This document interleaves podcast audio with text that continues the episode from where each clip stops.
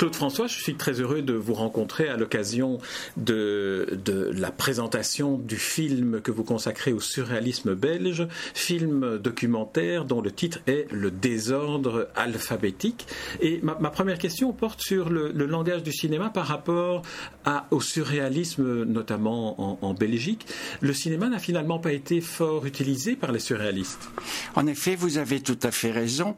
Euh, le surréalisme et les surréalistes belges considéraient la peinture et l'écriture comme des moyens.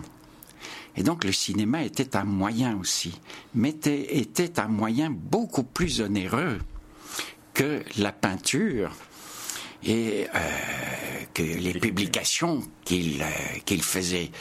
Donc, euh, il n'y a en fait pas de films surréaliste entre guillemets, mais comme il n'y a pas de peinture surréaliste non plus, comme ni de littérature surréaliste.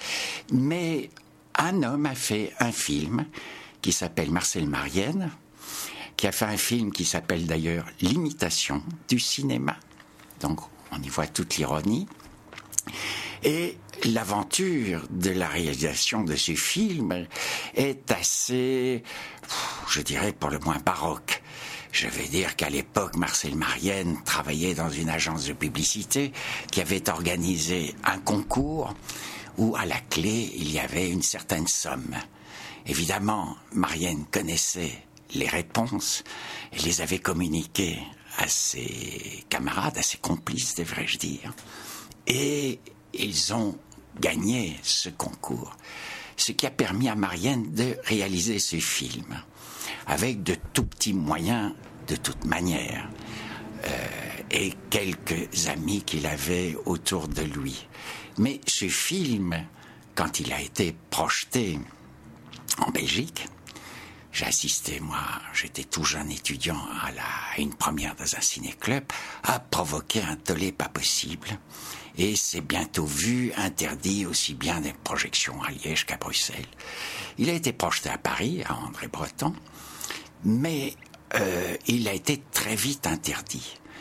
Et je suis pas sûr, il n'y a pas très longtemps que ce film a été autorisé à la projection en France.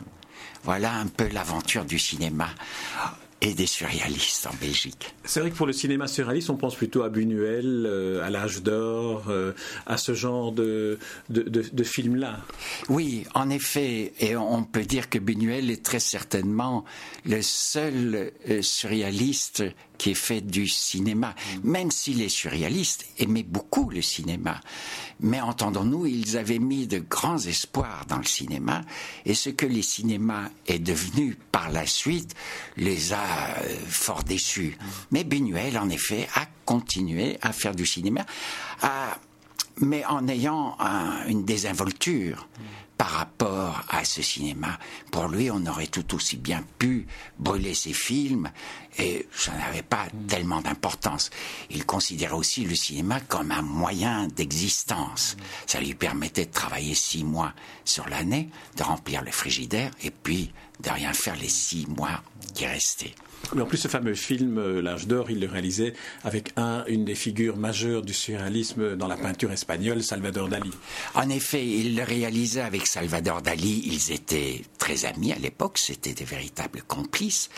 Et c'est grâce à sa maman que Benuel a pu réaliser ces films. C'est sa maman qui avait avancé euh, les fonds. Benuel, à l'époque, était assistant réalisateur et avait quitté avec Perz et Fracas un tournage où jouait, je crois, Joséphine Baker, qu'il avait un peu maltraité, mais enfin, gentiment. Euh, et, donc il a pu faire ce film, mais entendons-nous bien, ce film, euh, ah non, c'est l'âge d'or ensuite qui a été produit par un personnage assez étonnant qui s'appelait le vicomte de Noailles, qui était un grand mécène à l'époque et chez qui on retrouvait au dîner, on retrouvait autour de la table une série de peintres et d'écrivains connus de l'époque. Et donc, euh, le vicomte avait produit ce film qui s'appelle L'âge d'or, qui avait provoqué un scandale aussi. Euh, il y avait des bandes d'extrême droite qui s'étaient introduites dans le cinéma, qui avaient euh, un peu cassé le décor, enfin bon. mais ce film s'est trouvé interdit aussi à la projection.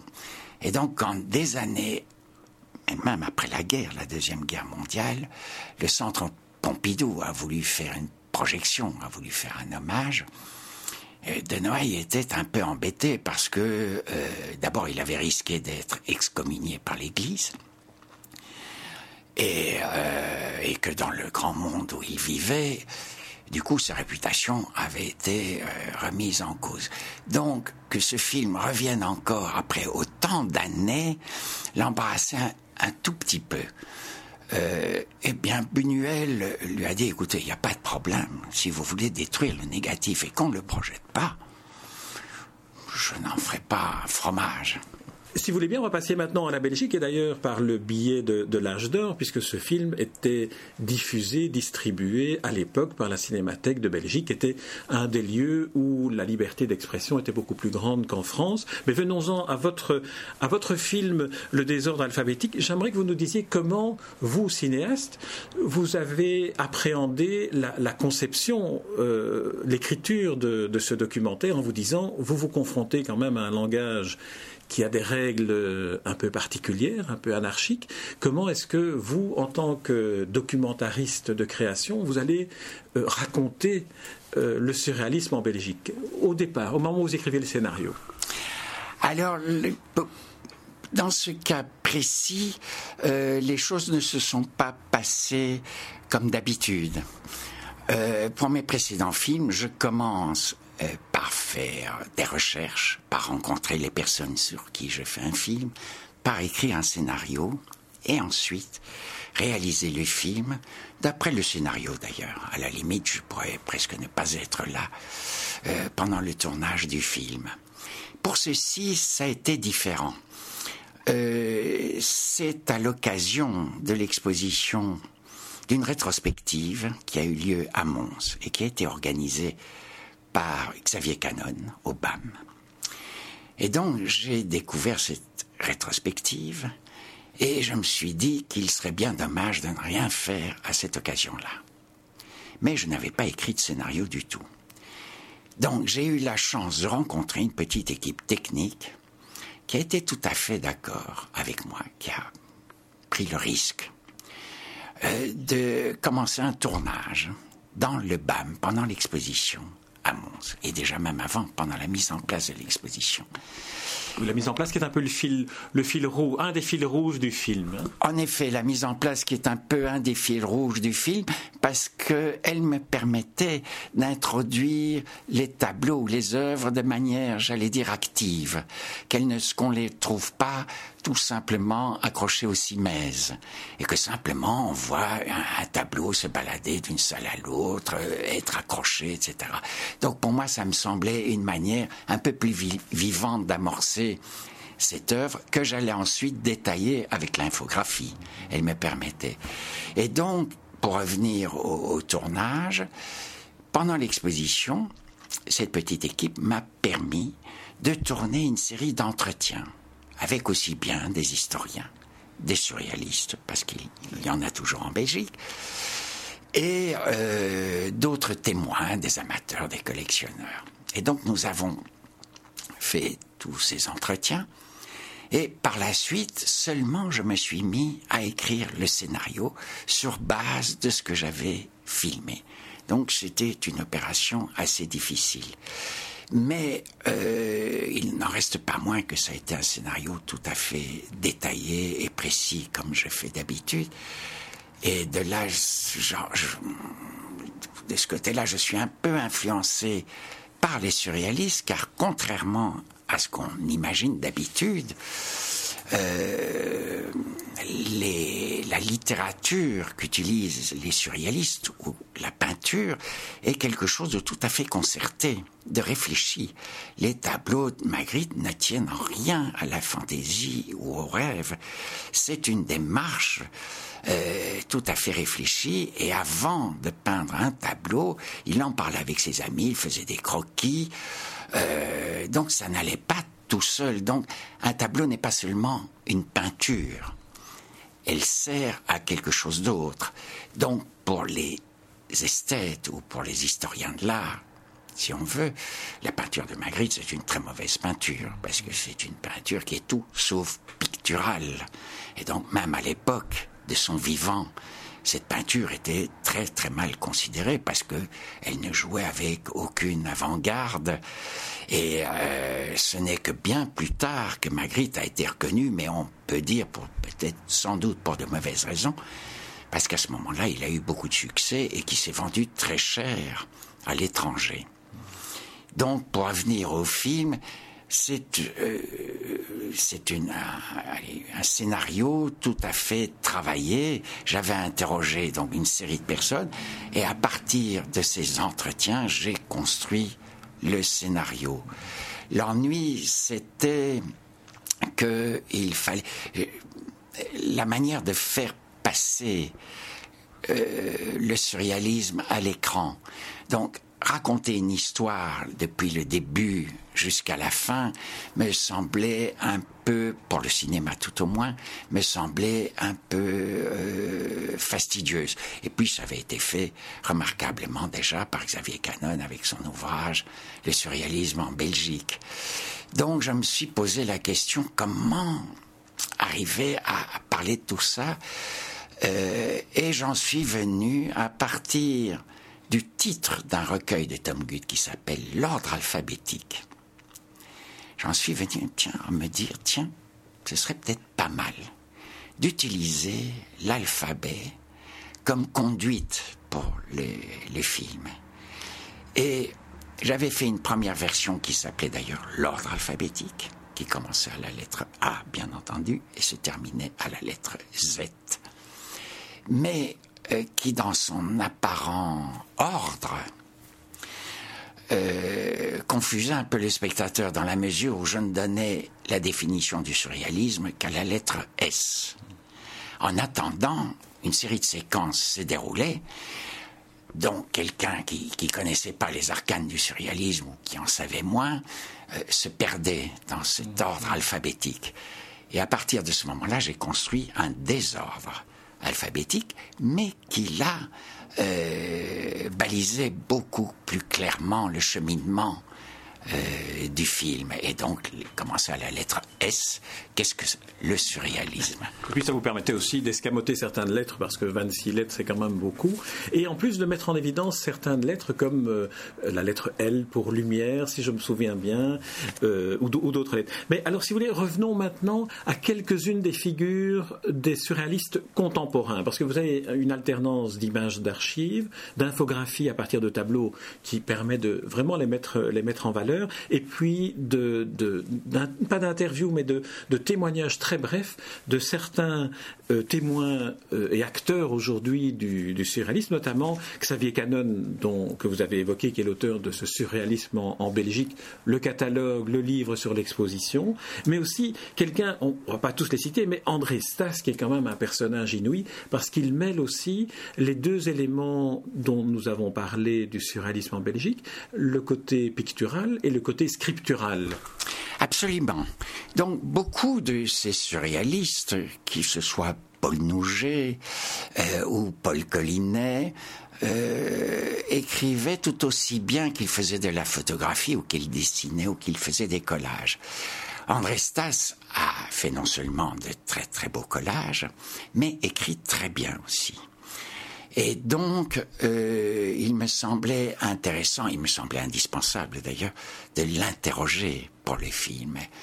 Et il a été un des rares, avec Xavier Canon, à jouer le jeu que je lui avais proposé. C'est-à-dire que je lui lançais un nom et je lui demandais de le définir, cette personne, en une phrase ou deux au maximum, ce qui est un un jeu assez difficile. Et donc nous avons euh, tourné pendant une journée et je crois qu'il s'est remarquablement bien tiré euh, de l'affaire et c'était un jeu, c'était une forme de plaisir aussi. Oui, parce que finalement il invente des formules qu'il pourrait très bien publier ou illustrer. Absolument, absolument. Et d'autant qu'il est aussi l'auteur d'aphorismes euh, qui sont moins connus. C'est aussi un, critique, c'est un homme extraordinairement cultivé. Et puis, c'est aujourd'hui un pataphysicien, donc qui s'intéresse beaucoup aux fous littéraires. Euh, et qui écrit, qui, qui, donne des conférences sur le sujet. Donc c'est un homme qui reste toujours actif. Et c'est bon, le film pour moi un élément qui était très important, c'était la notion de plaisir. C'était prendre du plaisir aussi. C'était pas seulement comme il est arrivé à Magritte sur le tard de devenir un, de travailler, de devenir un travailleur forcé, un forçat de la peinture. Donc ici, il y avait aussi l'élément euh, du plaisir de, passer un bon moment ensemble. Bon, il y avait une caméra, mais on se rencontrait pour parler de quelque chose que nous aimions tous et pour lequel nous avions euh, un, penchant, euh, pour ne pas dire plus. Alors on va faire un petit ricochet sur le mot aphorisme avec la lettre A comme aphorisme aurait-on dit et j'aimerais que vous évoquiez un peu une figure là une figure plus ancienne qui est celle d'Achille Chavet. Alors Achille Chavet, en effet, euh, bon, euh, Achille Chavet a écrit des aphorismes flamboyants qui sont assez extraordinaires. Pour le reste, sa poésie, on ne peut pas en dire autant. Mais enfin, on peut être un très bon surréaliste sans être nécessairement un bon écrivain, un bon peintre ou un bon poète. Je dirais que sa poésie tient plus euh, j'allais presque dire de la poésie du café du commerce. Euh, je suis sans doute un peu sévère là, mais il est évident que euh, l'homme était impressionnant. Et j'ai un ami qui l'a rencontré quand il était adolescent et il était absolument fasciné par le personnage et qui a, je crois, stimulé des gens comme Paul Bury, et André Balthazar a œuvré euh, aussi bien dans l'écriture que dans les, les arts plastiques. Là, Il était une sorte de chef de file de l'école de la Louvière. Il a été en effet à la base de ce qu'on appelait euh, non seulement l'école de la Louvière, mais du surréalisme en Hainaut. Mm. Ça a été un des tout premiers avec son ami euh, André Dumont a euh, fondé ce groupe. Encore quand euh, Dumont l'a rejoint un peu plus tard, il y avait là deux, trois personnages étonnants comme euh, celui qu'on appelait le colonel André Laurent, il y avait Marcel Dieu aussi, qui a jamais écrit une ligne, mais qui n'en était pas moins surréaliste pour autant. Et il y avait aussi quelqu'un de, très impressionnant par l'illustration qu'il avait faite des de Maldoror, c'est Armand Simon. Alors il y avait Armand Simon, et Armand Simon avait rencontré euh, Chavet, et donc tout ce groupe était très très actif. Euh, et Chavet, évidemment, les a stimulés et les a fait connaître euh, en Belgique et ailleurs, puisque Chavet avait des contacts tout aussi bien en France qu'avec le groupe de Bruxelles, même si avec le groupe de Bruxelles les choses se sont passées pas toujours euh, de manière aimable. Mais il n'en reste pas moins que c'est une figure essentiel du surréalisme en Belgique. Alors vous avez évoqué euh, le groupe de la Louvière, le groupe de Bruxelles, il y a aussi le gang de Boisfort, parce que nous sommes ici à Watermal-Boisfort dans vos, dans vos ateliers, dans vos bureaux. Alors ce gang de, de Boisfort, pourquoi gang? Alors la dénomination, le gang de Boisfort, c'est Skutner. Mais euh, c'était une, euh, j'allais dire, une définition qu'il fallait prendre avec humour parce qu'il rassemblait une série de jeunes gens qui s'étaient rencontrés à l'Athénée. Euh, et ensuite, on continue à se voir euh, pendant leurs études universitaires. Donc, c'était de tout jeunes gens. Et ce sont des tout jeunes gens qui ont repris un peu l'idéal révolutionnaire du surréalisme et qui étaient beaucoup plus, j'allais dire, exigeants. Et donc, ils n'ont pas hésité à ce moment-là à pas se moquer, mais à, à faire un faux d'une revue de Magritte, par exemple, était très mécontent à la suite euh, de cette action. Et donc, c'était des jeunes gens assez remuants, assez exigeants, qui euh, travaillaient ensemble, qui ont fait un des petits journaux, des petites plaquettes. Et donc, euh, Skutner, qu'ils admiraient beaucoup et qu'ils étaient allés voir, euh, Skutner en, retour les aimait beaucoup aussi et a, été leur complice, ainsi que Irène Amoir et puis Marcel Marienne, qui était d'une génération précédente. Donc c'est formé à Boisfort une, sorte de petit groupe, un, petit groupe où l'on retrouve Jean Wallenborn, qui est physicien, lui, euh, Marc Moulin, on sait ce qu'il est devenu, mais qui était un collaborateur, euh, un complice aussi, Tom Gutt, Claudine Jamagne, qui est devenue l'épouse euh, de Tom Gutt, Yves Bossu, qui a participé pour un, court moment. Et donc, ces jeunes gens ont formé ce groupe et ont fait ces publications. Tom Gutt, de son côté, a fait des choses tout à fait merveilleuses au niveau d'édition. Ils sont très mal diffusés parce que leurs propos n'étaient pas d'être connus ou reconnus. Euh, donc ça s'adressait plutôt aux amis euh, qui soient aussi bien en Belgique qu'à l'étranger.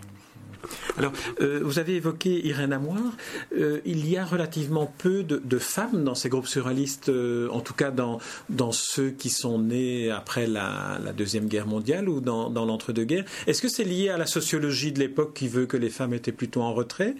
Ou est-ce que ce langage ne convenait pas à, l'expression féminine?